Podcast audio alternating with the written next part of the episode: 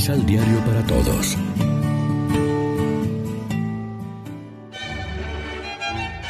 Proclamación del Santo Evangelio de nuestro Señor Jesucristo, según San Lucas.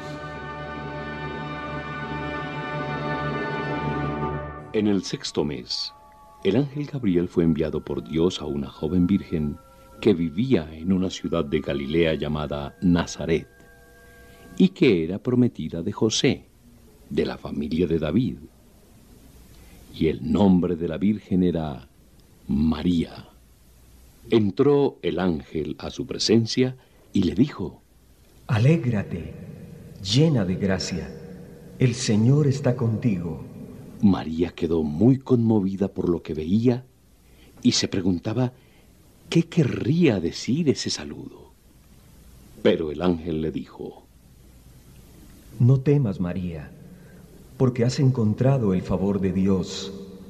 Vas a quedar embarazada y darás a luz a un hijo, al que pondrás el nombre de Jesús. Será grande y con razón lo llamarán Hijo del Altísimo. Dios le dará el trono de David, su antepasado. Gobernará por siempre al pueblo de Jacob, y su reinado no terminará jamás. María entonces dijo al ángel, ¿Cómo podré ser madre si no tengo relación con ningún hombre?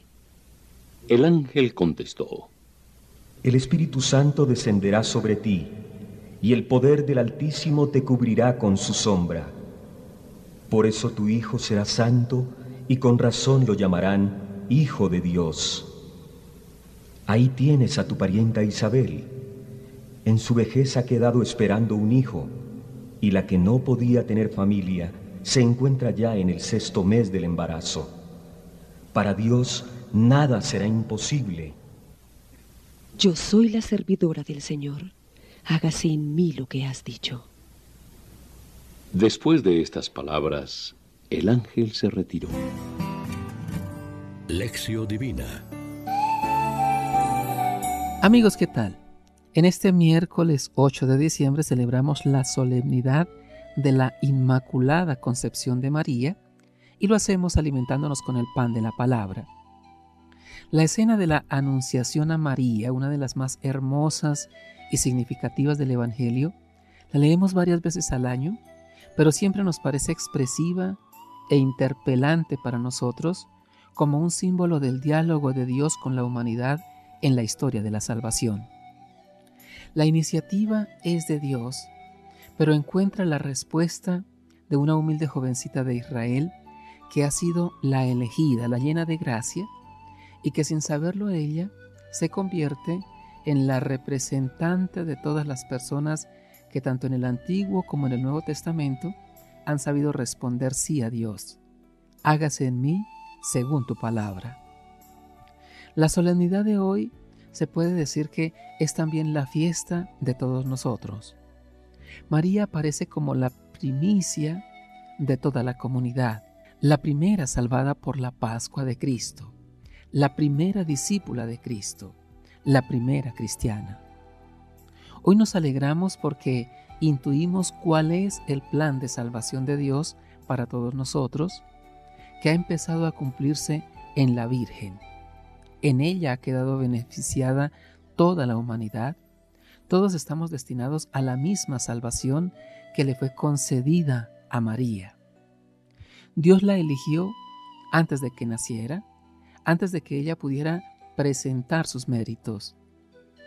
El Génesis nos ha dicho que desde el inicio del mundo ya pensó Dios en la mujer y en su descendencia como promesa de salvación y de perdón del primer pecado. Tras la caída, el hombre no fue abandonado por Dios, al contrario, Dios lo llama y le anuncia de modo misterioso la victoria sobre el mal y el levantamiento de su caída. María es la mujer que supo decir sí a Dios.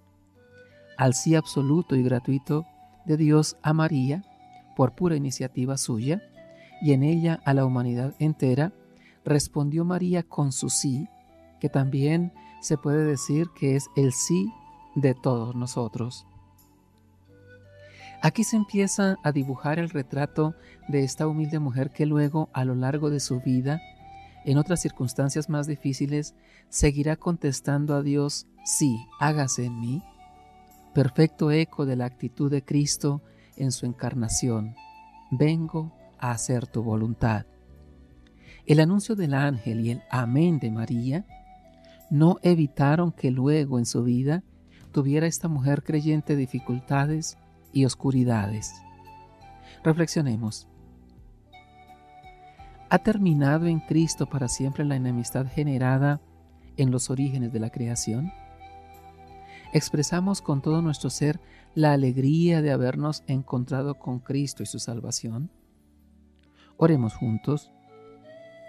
Dios te salve María, llena eres de gracia, el Señor está contigo, bendita eres entre todas las mujeres, y bendito es el fruto de tu vientre Jesús.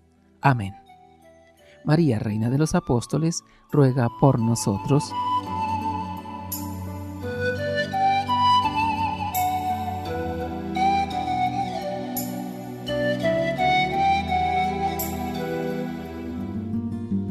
Complementa los ocho pasos de la Alexio Divina adquiriendo el emisal Pan de la Palabra en Librería San Pablo o distribuidores. Más información www.sanpablo.co. Pan de la palabra. Vive la reflexión.